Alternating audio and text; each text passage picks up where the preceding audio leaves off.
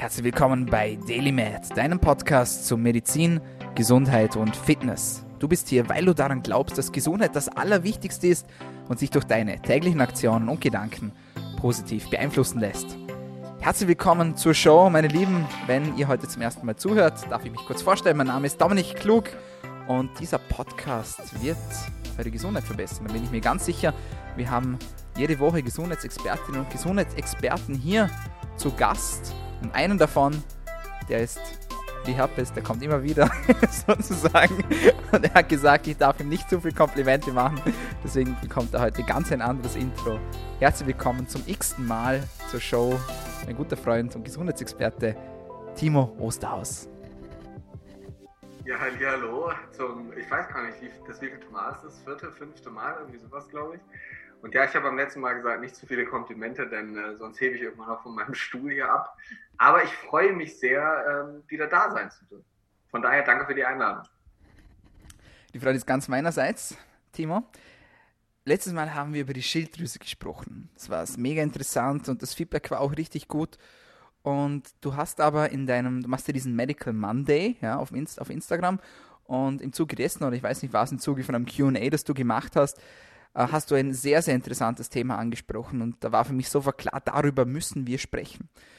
Und das Thema war das Nervensystem, beziehungsweise eigentlich hast du gesprochen über Social Media und Einfluss auf das Nervensystem, vor allem beim Essen. Darauf wollen wir jetzt eingehen, aber wir fangen mal mit den Basics an, wie immer. Erklär uns ein bisschen etwas über das Nervensystem. Ich sage jetzt nicht kurz, ich weiß, du magst den Begriff nicht. Deswegen sage ich, erklär uns etwas über das Nervensystem. Was ist das Nervensystem? Wie kann man das unterteilen? Warum ist das so wichtig für uns? Also ich finde das, find das gut, wenn du kurz sagst, denn du erinnerst mich damit immer an etwas, was ich nicht gut kann, nämlich kurz etwas wiedergeben.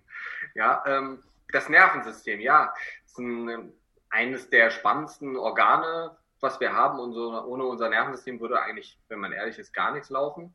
Und ähm, der Post, ja, der war sehr spannend. Ähm, der wurde von einer Influencerin angestoßen in einem QA, weil sie das nämlich auch so spannend fand, als ich in einem Vortrag über Regeneration, über das Nervensystem, beziehungsweise, um genauer zu sein, nicht über das zentrale Nervensystem, was quasi erstmal so unser Gehirn wäre, das periphere Nervensystem, was sind so die Enden unseres Gehirns, die quasi zu den einzelnen Endorganen ziehen, wie den Muskeln zum Beispiel, das wäre das periphere Nervensystem. Und ich habe aber über das vegetative Nervensystem gesprochen. Und vegetative Nervensystem ist das, was wir nicht selbst beeinflussen können.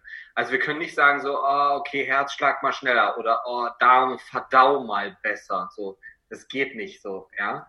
Und das vegetative Nervensystem wird in zwei große Komponenten aufgeteilt.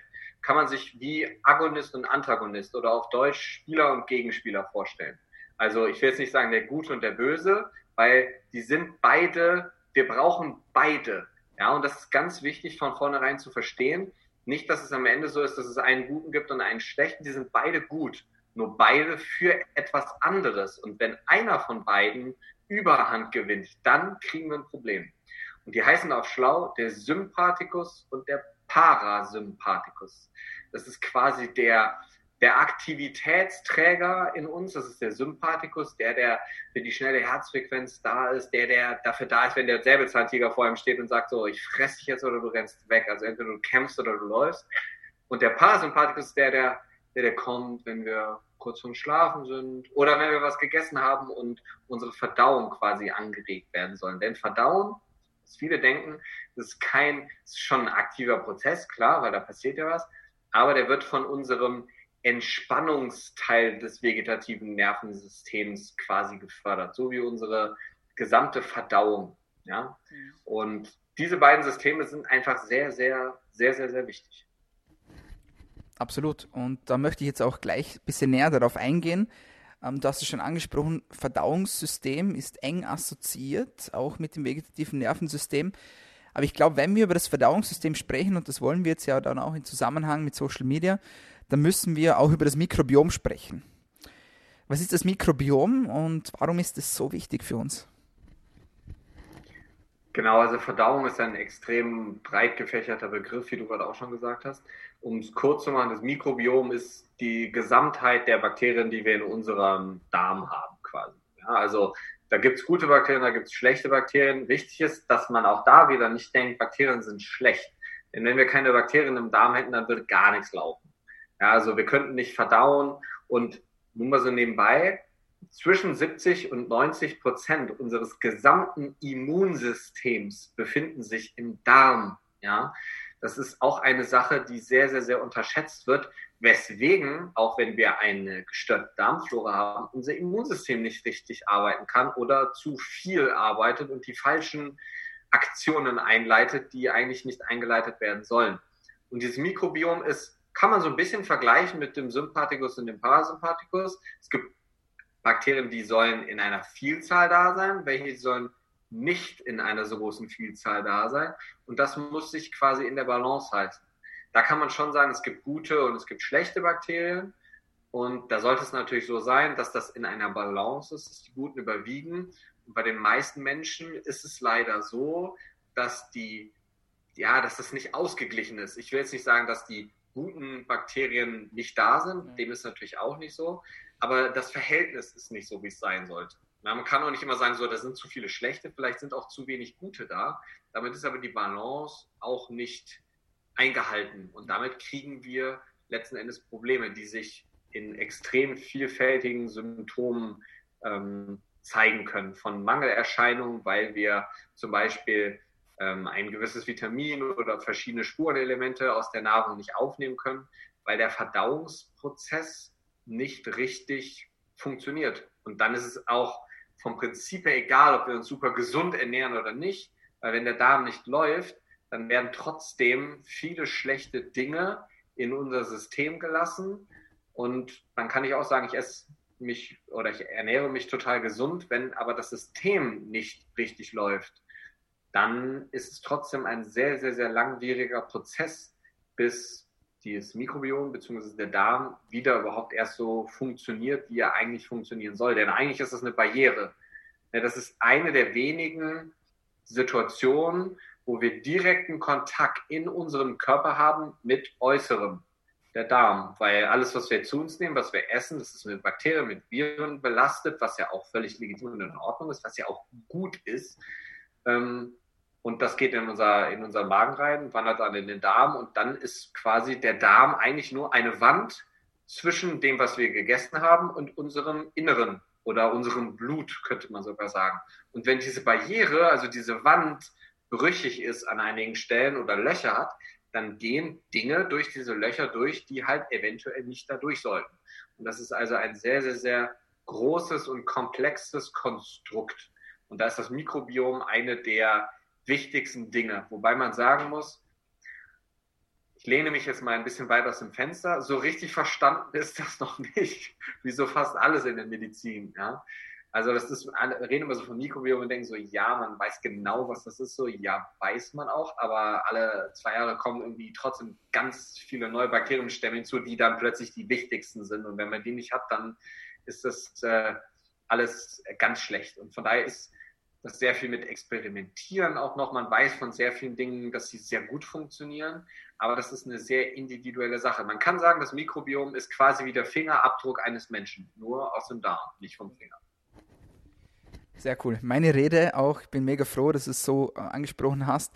Wir haben dieses Thema breit aufgerollt in unserem letzten Webinar zum Thema Ernährung. Da haben wir auch sehr viel über das Mikrobiom gesprochen, auch genauso wie es du jetzt gerade gesagt hast. Und das ist ja wirklich so ein spannendes Thema. Mich persönlich fasziniert das unglaublich. Allein schon, wenn man sich die Artenvielfalt anschaut. Ja, also tausende verschiedene Stämme hat man mittlerweile isoliert. Und wie du gesagt hast, quasi Fingerabdruck, also individuelles Mikrobiom für jeden Menschen. Man kann sich das so vorstellen, dass man ungefähr 160 verschiedene Arten alleine in seinem Darm drinnen trägt, ja, wahrscheinlich sogar ein bisschen mehr, aber so Daumen mal Pi. Und das ist schon wirklich beeindruckend, vor allem wenn wir uns dann auch vor Augen führen, wie wichtig das eigentlich unsere Darmflora auch ist, dass wir glücklich sind, ja, sprich, wenn es dann ums Thema Serotonin geht, ja. Vielleicht gehen wir da kurz noch drauf ein. Dieser Nervus vagus, oder? Da haben ja viele immer geglaubt, ja gut, ist ein Hirnnerv und so, aber der soll ja anscheinend noch ganz eine andere Funktion haben. Ja? Also dem wird auch so eine bisschen Autobahnfunktion zugesprochen. Was weißt du da darüber und warum ist das so wichtig? Autobahn ist nicht schlecht, das habe ich so auch noch nie gehört, aber ich glaube, ich weiß, was du damit meinst. Also es gibt ja eine gewisse Anzahl, also zwölf an der Zahl, Hirnnerven und der Vagus ist einer davon. Berichtige mich, ich glaube, es ist der zehnte. Ja, es ist Nummer zehn. Ich meine, es ist Nummer zehn, der Vagus ist der zehnte Hirn. Genau, ähm, ist ja auch völlig genau, irrelevant. Ja, aber ich meine, es ist Nummer zehn. Es ist elf und zwölf, genau.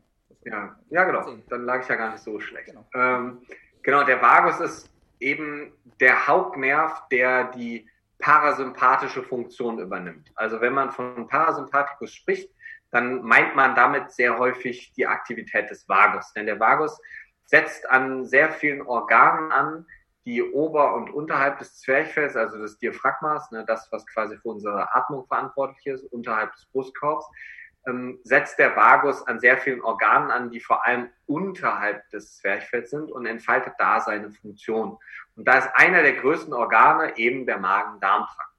Und die Hauptfunktion vom Vagus am Magen-Darm-Trakt ist eben die Verdauung. Und das ist ja ein sehr groß oder breit gefächerter Begriff, der auch was mit muskulärer Spannung und muskulärer Funktion, also mit Peristaltik im Magen zu tun hat, denn darüber funktioniert Verdauung ja auch. Irgendwie muss der Speisebrei ja weitergeleitet werden. Aber man weiß ähm, seit ein paar Jahren, dass es eine sehr schöne Gut-Brain-Axis gibt. Auf Deutsch ist das die, die Magen-Gehirn-Achse, könnte man so sagen. Ja? Und der, das Problem, und ich glaube, das meinst du jetzt mit Autobahn, ist, dass der Vagus nicht nur vom Gehirn zum Darm quasi als Straße fungiert, sondern man hat früher mal gedacht, es ist eine Einbahnstraße, weil es nur vom Gehirn zum Darm geht, aber mittlerweile weiß man, dass eben diese ganzen kleinen Dinge, die vom Darm aufgenommen werden, auch über diese Einbahnstraße in die entgegengesetzte Richtung fahren und zum Gehirn nach oben fahren.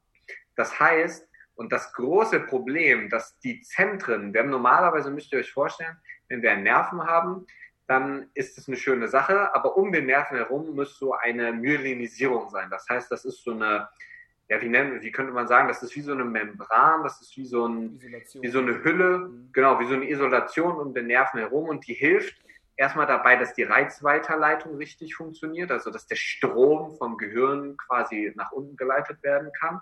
Aber es ist natürlich auch eine Schutzfunktion. Und die Bereiche, in denen dieser Nervus vagus aus dem Gehirn entspringt und dann zum Darm runterführt, im Gehirn oben, die sind nicht myelinisiert. Das heißt, die haben keine Schutzfunktion. Und deswegen ist es umso schlimmer, wenn, so wie Schwermetalle zum Beispiel oder unterschiedliche Dinge, die eben nicht gut für unser System sind, über den Vagus zum Gehirn hochlaufen. Und man weiß mittlerweile, dass sehr viele neurodegenerative Erkrankungen wie Demenz zum Beispiel sehr viel mit mikrobiellen Verschiebungen zu tun haben. Ja, auch Parkinson spielt da wieder mit rein, auch MS hat da wieder eine untergeordnete Rolle mit. Bei Demenz weiß man es sehr, sehr, sehr genau. Es gibt auch eine Kindererkrankung, mir fällt gerade der Name allerdings nicht ein, ähm, die darauf zurückzuführen ist, kommt mir vielleicht gleich noch der Name, ähm, wo man davon ausgeht, dass äh, das Problem kein neurologisches ist, sondern eine Darm-Mikrobiom-Verschiebung. Kommt mir der Name bestimmt gleich noch. Ähm, Genau, das ist so die Autobahn. Und wenn das in die entgegengesetzte Richtung eben zum Gehirn führt, dann kann das zu so einer Art Brain Fog führen. Also es ist so wie, als hätte man so Scheuklappen, so eine Brille auf den Augen, die die falsche Dioptrienzahl hat irgendwie und man ist die ganze Zeit abgeschlagen. Das Gehirn kann einfach nicht so arbeiten, wie es arbeiten soll, weil einfach gesagt versucht es die ganze Zeit diese Fremdstoffe, die im Gehirn ankommen, die normalerweise durch diese Blut-Hirn-Schranke, weil wir haben so eine schöne Schranke außerhalb, von dem Gehirn, die dafür sorgt, dass nichts Böses da reinkommt. Aber auch diese Barriere zwischen Gehirn und dem Rest kann brüchig sein, so wie das genau das Gleiche, was ich eben am Beispiel des Darms erklärt habe. Und wenn wir da Brüche haben oder Lücken, dann kommen diese Dinge auch in unsere Hirnsubstanz oben. Und dann kriegen wir eben ein Problem, weil das Gehirn dann nicht mehr die Arbeit verrichten kann, die es sollte, sondern die ganze Zeit mit Abwehr beschäftigt. Das hat dann natürlich folgende Symptome, wie hat gerade gesagt, Abgeschlagenheit oder sowas wie Brain Fog und man hat Energiemangel. Man kann vielleicht nicht abnehmen, obwohl man quasi kaum mehr was isst. Ja, also es sind sehr, sehr, sehr viele komplexe Dinge, die dann da zusammenspielen. Aber ich glaube, das meinst du mit äh, Autobahn. Ganz genau, das habe ich so gemeint. Und was ich so interessant finde, ist, dass auch gerade Menschen, die jetzt ein Leaky Gut haben, also bei denen diese Darmbarriere sozusagen durchbrochen ist, Man, man kann sich das übertrieben so vorstellen wie so ein Schweizer Käse, oder? Also so durch, durchlöchert, also wirklich sehr, sehr stark übertrieben dargestellt, aber so ungefähr. Und Menschen, die das haben, die haben meistens auch ähm, ein sogenanntes Leaky Brain, also da ist auch die Blut-Hirn-Schranke sozusagen gestört. Also wie immer, der Körper ist ein ganzheitliches großes Komplex und wenn es irgendwo mangelt, dann mangelt es meistens auch an einer anderen Stelle. Also ist schon wirklich faszinierend, meiner Meinung nach. So, und jetzt gehen wir ins Eingemachte. Welchen Einfluss hat jetzt Social Media? Jetzt haben wir schon kennengelernt das Mikrobiom, wir haben schon einen Teil des Nervensystems kennengelernt und jetzt fügen wir die Puzzleteile sozusagen zusammen.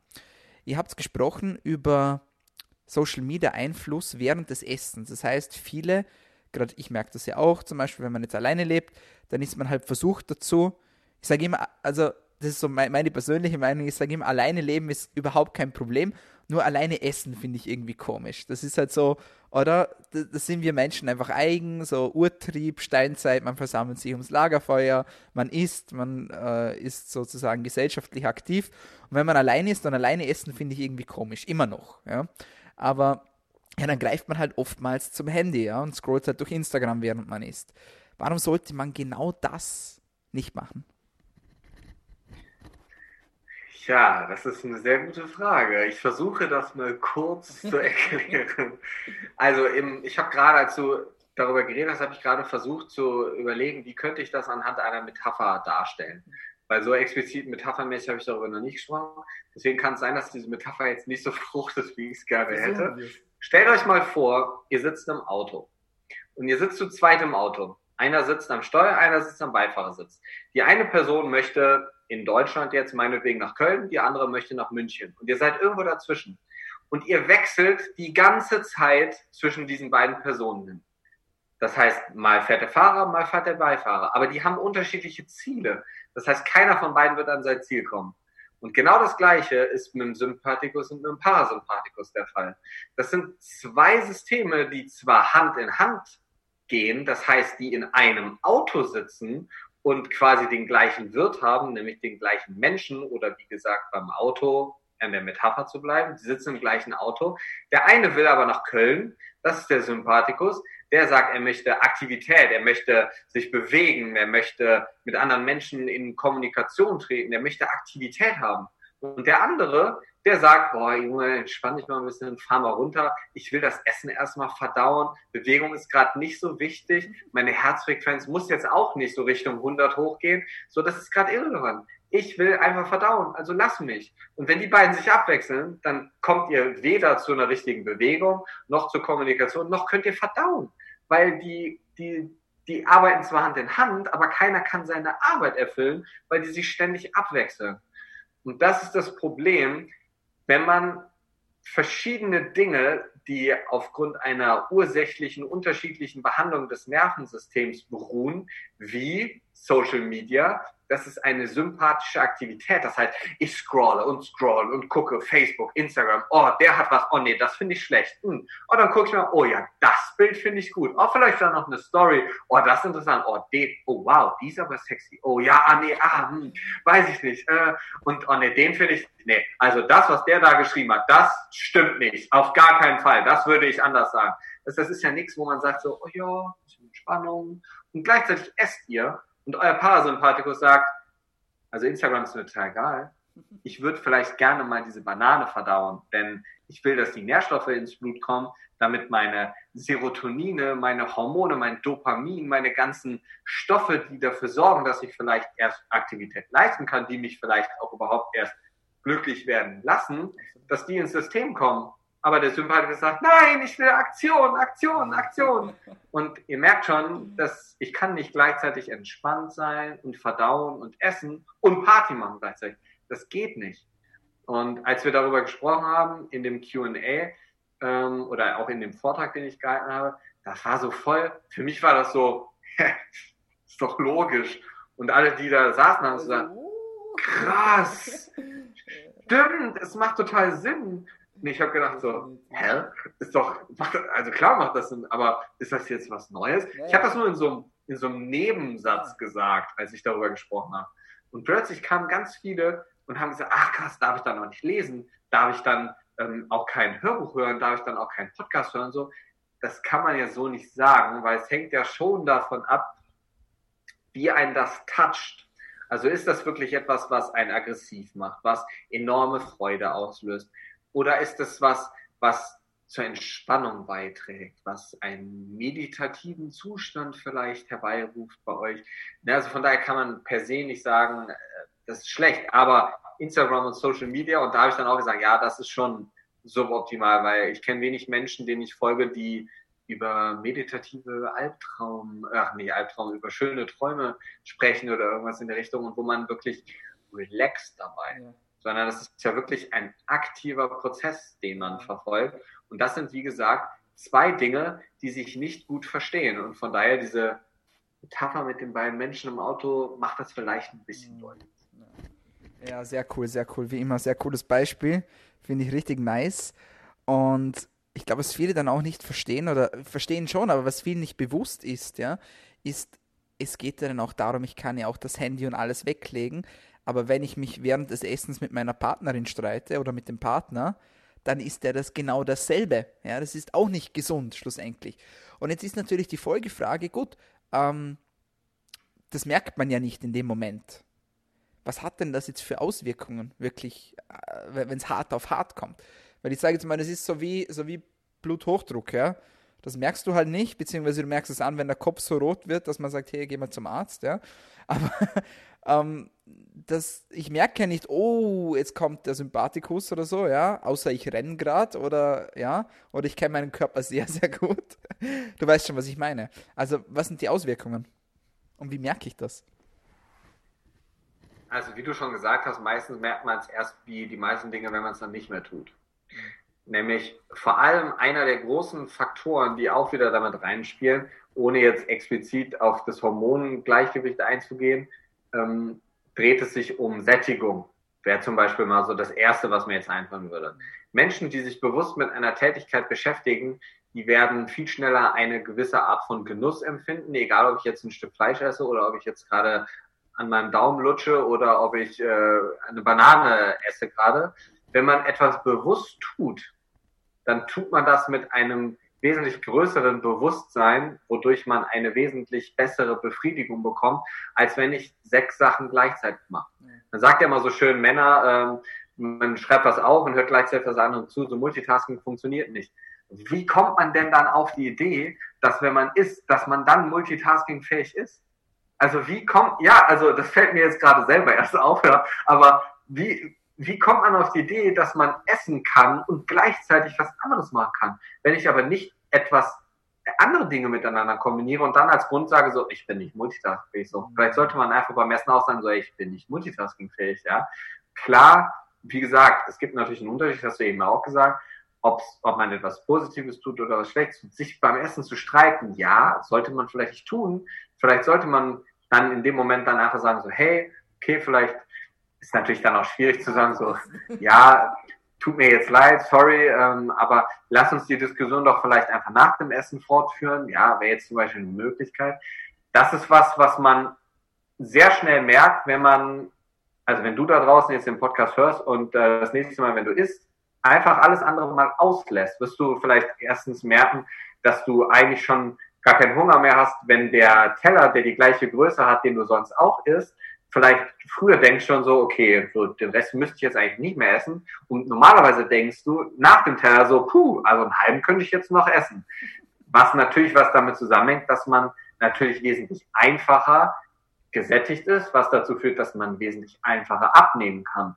Ja. Allerdings, wenn man das auf, auf lange Sicht bezieht und Verdauung im Großen und Ganzen nicht richtig funktioniert und die Nahrungsbestandteile länger im Darm bleiben, haben natürlich auch viel mehr Dinge, die nicht durch die Darmschleimhaut sollten, eine Tendenz dazu durchzugehen, weil sie länger quasi in dem Darm beziehungsweise einem Epithel, also an der Mauer, die wir eben benannt haben, ähm, verweilen und damit auch ganz plakativ gesagt mehr Zeit haben, da durchzuwandern, weil sie sich ja kaum bewegen.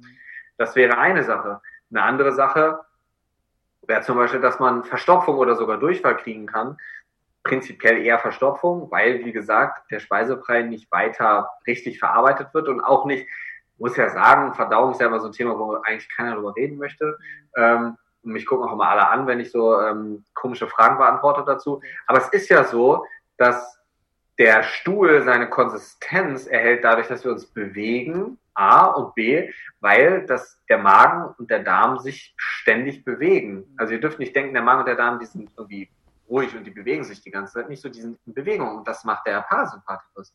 Und wenn ihr nicht arbeitet und euer System wird nicht richtig geknetet oder durchbewegt, dann kriegt ihr Verstopfung. Und was auch noch passieren kann, ist, dass man langfristig gesehen eine Verschiebung des Mikrobioms kriegt, weil die verkehrten Bakterien von einem Überfluss oder einem überschießenden Sympathikus quasi ähm, begünstigt werden durch diese Flora, die dann da entsteht. Und wir dann, wenn wir ganz ehrlich sind, ähm, wenn wir noch zwei Stunden haben, können wir die Symptome alle aufzählen.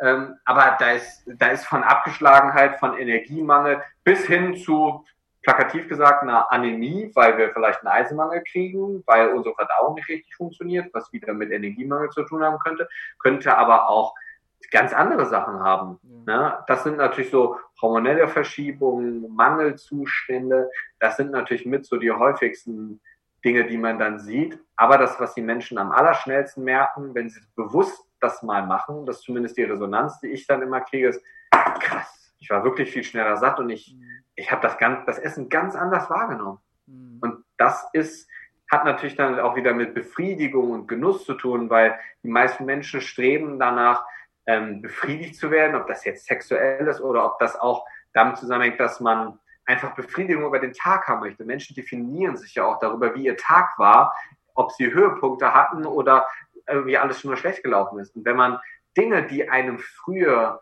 einen Höhepunkt geschenkt haben, die mittlerweile nur so völlig nebenbei ja. beiläufig ablaufen, dann fehlen einem ja. quasi Stimuli, um einen Tag positiv werden zu lassen. Du machst doch zum Beispiel, hast du lange Zeit gemacht, weil du es noch machst, schreibst am Ende des Tages die Dinge auf, für die du dankbar bist. Und jetzt sei mal ehrlich, also ich kann, ich habe das auch lange gemacht, gejournalt, ich kann mich nicht daran erinnern, wann ich mal da drauf geschrieben habe, ich habe mich dafür bedankt, dass mein Essen lecker war. Weil das nichts ist, was man bewusst wahrnimmt, weil man sich damit nicht beschäftigt.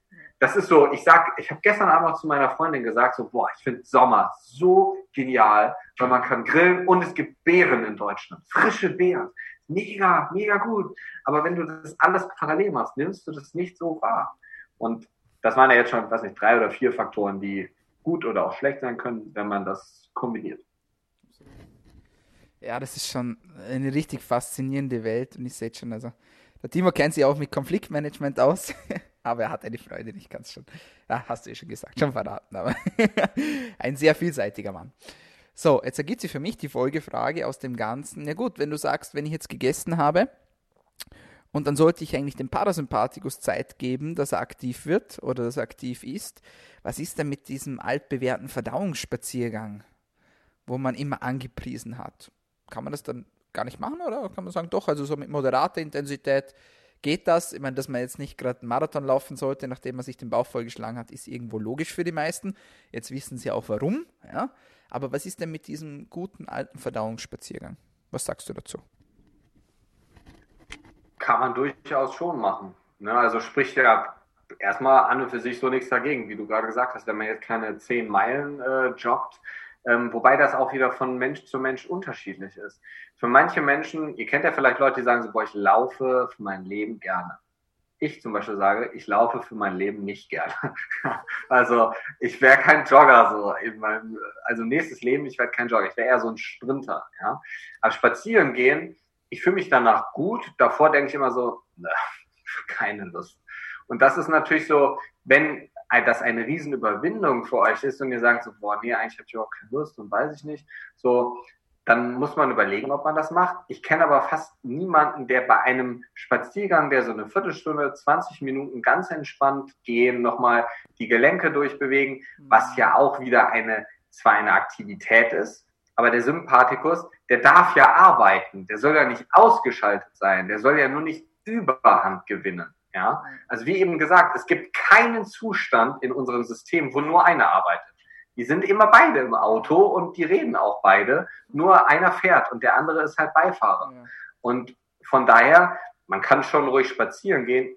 aber deswegen bin ich halt auch so ein großer, großer Freund von intermittierendem Fasten, ja. weil man da diese beiden Dinge sehr wenig miteinander kombiniert. Ja. Vor allem, weil gerade abendliches, also es heißt ja so Abendbrot, das habe ich noch nie verstanden, warum man Abendbrot sagt, weil die Menschen irgendwie immer Brot zum Abendessen so, also erschließt sich mir schon mal nicht, aber ist auch egal. Ähm, aber die meisten Menschen sitzen abends vorm Fernseher. Wenn ich intermittierendes Fasten mache und ich sage, ab 18 Uhr esse ich nichts mehr, dann habe ich zum Beispiel schon mal nicht das Problem, dass ich, wenn ich abends vorm Fernseher sitze, esse parallel. Ja, wäre zum Beispiel schon mal eine Sache, die für das intermittierende Fasten spricht. Und eine Möglichkeit, die auch für das intermittierende Fasten sprechen würde, wäre, dass man, wenn man Sport macht, die wenigsten machen ja mittags um drei Sport. Die meisten machen es ja entweder morgens oder die machen es halt abends. Und das ist dann auch wieder vom Essen her an und für sich getrennt und einfacher.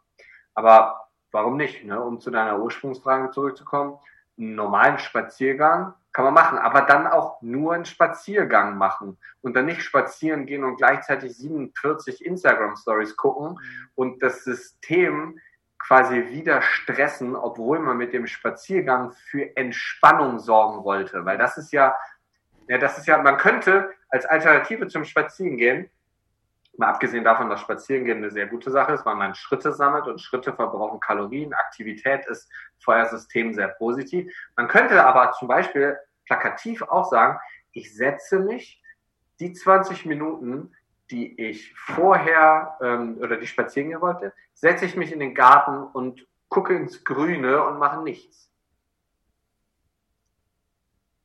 aber nichts. Hast du gemerkt, wie lang diese Pause jetzt schon war? Da denkt man schon mal so, hm, ist die Verbindung noch da? Stimmt alles so? Ja, mal nichts machen. Ne? Also 20 Minuten aktiv nichts zu tun. Das ist auch so eine Empfehlung, die ich immer, wenn ich ähm, mit Leuten im Coaching gewesen bin oder gefragt habe, wann hast du denn das letzte Mal mal nichts gemacht? Mhm. Ja, da und da so, nee, nichts. Nicht etwas gemacht, was du sonst nicht machst oder weniger machst, sondern nichts. Gesessen und einfach mal ins Grüne geguckt, zum Beispiel oder spazieren gehen. Weil man geht zwar, aber man tut kognitiv gesehen, außer dass man sich überlegen muss, ob man links oder rechts gehen muss, ähm, macht man ja nichts. Wenn man aber währenddessen halt 3000 Telefonate führt oder sich mit seinem, seiner Freundin oder weiß nicht was streitet, dann führt das natürlich nicht zu dem Ziel des Verdauens in Anführungsstrichen. Weil wenn es ein Entspannungsspaziergang sein soll, der den Parasympathikus unterstützt, dann muss er auch entspannend sein. Ja, das ist wahnsinnig. Das ist wahnsinnig spannend. Ich kann mich dir noch zwei Stunden weiterreden. Kommen wir langsam zum Schluss. Was kann ich denn machen, um meine Verdauung anzuregen? da gab diese Frage letztes Mal bei dir im QA. Ähm, sagen wir es so, brechen wir es ein bisschen runter. Welche drei Sachen würdest du empfehlen, damit man die Verdauung verbessert, sage ich jetzt mal. Sei es jetzt extrinsisch oder intrinsisch, was dir gerade so einfällt. Eins, zwei, drei. Intermittierend Fasten wäre Number One. Ganz einfach aus dem Grund, weil man nie, es ist egal welchen Prozess wir uns angucken, man macht nie etwas die ganze Zeit. Mhm. Außer, dass wir Menschen der Meinung sind, wir müssten die ganze Zeit essen, weil wir sonst in Mangel kommen. Magen-Darm-Trakt oder Verdauungstrakt ist, braucht auch mal Pause. Deswegen intermittieren Fasten wäre das erste. Zweite Sache hatten wir eben schon mehrfach bewusst essen. Also essen und nur essen. Also essen, Punkt. Ausrufezeichen. Nichts anderes parallel machen. Und die dritte Sache, könnte, ja, also Verdauungsspaziergang ist super, Bewegung ist super. Ähm, ja, das altbewährte, wenn man die Verdauung anregen möchte. Gute Frage. Was hältst du von Bauchmassage? Also so richtig so mit der Hand, so nach dem Essen, bringt das was oder ist das so Guru-Wuru? Boah, da fragst du mich was. Ich habe mich noch nicht mit der wissenschaftlichen Evidenz von Bauchmassagen beschäftigt. Ähm, aber ja, also, also das liegt ja im Sinne des Betrachters. Also wenn das dazu führt, Genau, ja, und wer es macht, richtig. Ja, aber nee, also wenn das dazu führt, dass man sich entspannen kann, super. Wichtig, oder und das wäre Punkt drei, wenn ich es jetzt so sagen würde, jetzt nicht die Massage, sondern, aber kommt dem sehr nahe, dass man sich am Tag mehrfach Zeit für sich selber nimmt. Das heißt, zwischendurch einfach mal eine Pause einzulegen. Sei es, wenn man jetzt im Büro ist, einfach mal sich wirklich einen Wecker zu stellen, dass man jede Stunde einfach mal zwei bis fünf Minuten aufsteht, mal fünf bis zehn ganz ruhige, entspannte Atemzüge zieht. Vielleicht, wenn man die Möglichkeit hat, auf den Balkon zu gehen, mal ins Grüne zu schauen und einfach dafür zu sorgen, weil das wäre jetzt zum Beispiel auch eine gute Thematik für einen Podcast, ähm, dass der Sympathikus nicht überhand gewinnt, weil einer der häufigsten Gründe für chronische Erkrankungen neben Darmgeschichten, wenn man sich nur das vegetative Nervensystem anschaut, ist, dass der Sympathikus so gut trainiert ist, dass er eine Dauerüberhand gewinnt im Gegensatz zum Parasympathikus. Das heißt, der Fahrer, der am, am, am, Steuersitz, der nach Köln fährt, der ist wesentlich stärker als der, der nach München will. Und deswegen kommt der Münchner gar nicht ans Steuer, weil der andere, der nach Köln will, sagt die ganze so, ich bin stark genug, versuch mich doch vom Steuer wegzutreten. Und das funktioniert halt nicht. Und deswegen sieht man bei ganz vielen chronischen Erkrankungen, die mit Stress zu tun haben, dass die Menschen einen sympathischen Überhang haben. Mhm. Und deswegen wäre Tipp Nummer drei nicht nur für die Verdauung, da natürlich auf jeden Fall auch, aber sich bewusste Zeit für sich selber zu nehmen. Sehr cool, Jan, sehr wertvolle Tipps. Auch Timo, vielen Dank, dass du heute wieder dabei warst. Wir schließen mit unserer Standardfrage. Vielleicht hat sich ja deine Antwort mittlerweile verändert. Nämlich, welche tägliche Medizin würdest du denn empfehlen, damit wir alle besser, gesünder und auch länger leben können? Bei, der Menge, die wir jetzt schon geredet haben, die heute. Ähm, ich weiß, wenn ich ehrlich bin, gar nicht mehr genau, was ich am Anfang gesagt habe, beim ersten Mal. Aber ich würde trotzdem mich immer noch dem, was ich eigentlich schon seit Jahren anschließe, sagen, dass die Menschen Dinge bewusster wahrnehmen sollten. Ich glaube, wenn die Menschen mit einem offenen Bewusstsein durchs Leben gehen würden, dann würde sehr viel, ja, sehr viele Probleme würden nicht entstehen und sehr mhm. viele Dinge wären vor allem für die Menschheit oder auch für Ärzte und auch für die Patienten selber wesentlich einfacher, mhm. weil man seinen Fokus auch mal auf sich selber lenkt und auch einfach dafür sorgt, ich sage das immer so schön, dass man zum Arzt geht oder dafür sorgt, dass man gesund bleibt und sich ja. nicht erst um die Gesundheit kümmert, wenn man krank ist. Und das ist so, wenn man Bewusstsein für sich selber, für seinen eigenen Körper und für seine Gesundheit hat, dann geht alles besser. Egal, ob man erfolgreicher sein möchte im Job, ob man besser schlafen möchte, ob man eine glücklichere Beziehung führen möchte. Man wird einfach ein besserer Mensch, weil man, mein Bruder sagt immer so schön, ist ein dämlicher Satz, aber es ist etwas sehr Wahres dran, wenn man drüber nachdenkt. Nämlich, wenn jeder an sich denkt, ist an jeden gedacht. Absolut. So, und so schließen wir heute. Timo, vielen Dank dass du wieder bei der Show warst. Alles Gute für dich und es war sicher nicht das letzte Mal. Ja, sehr gerne. Das äh, kann ich nur dankend zurückgeben. Ich bin immer sehr gerne hier und wie gesagt, du machst einen sehr tollen Job und äh, ich unterstütze dich da sehr gerne, wo ich kann, Gesundheit mehr in die Welt herauszubringen und für Gesundheitsbewusstsein zu sorgen. Und äh, von daher, ich denke, das macht den Zuhörern auch Spaß zuzuhören. Und äh, wir sind auch ein cooles Team. Also ich mache das auch gerne mit dir. Und äh, von daher, äh, ich mache das sehr, sehr, sehr gerne. Von daher würde ich sagen, bis bald. Absolut. Auch dir vielen Dank fürs Kompliment. So, meine Lieben, das war's von uns für heute bei DailyMed, deinem Podcast zu Medizin, Gesundheit und Fitness. Und wenn du mehr von uns oder von Medizin oder Gesundheit möchtest oder auch von Timo, dann schaut mal vorbei.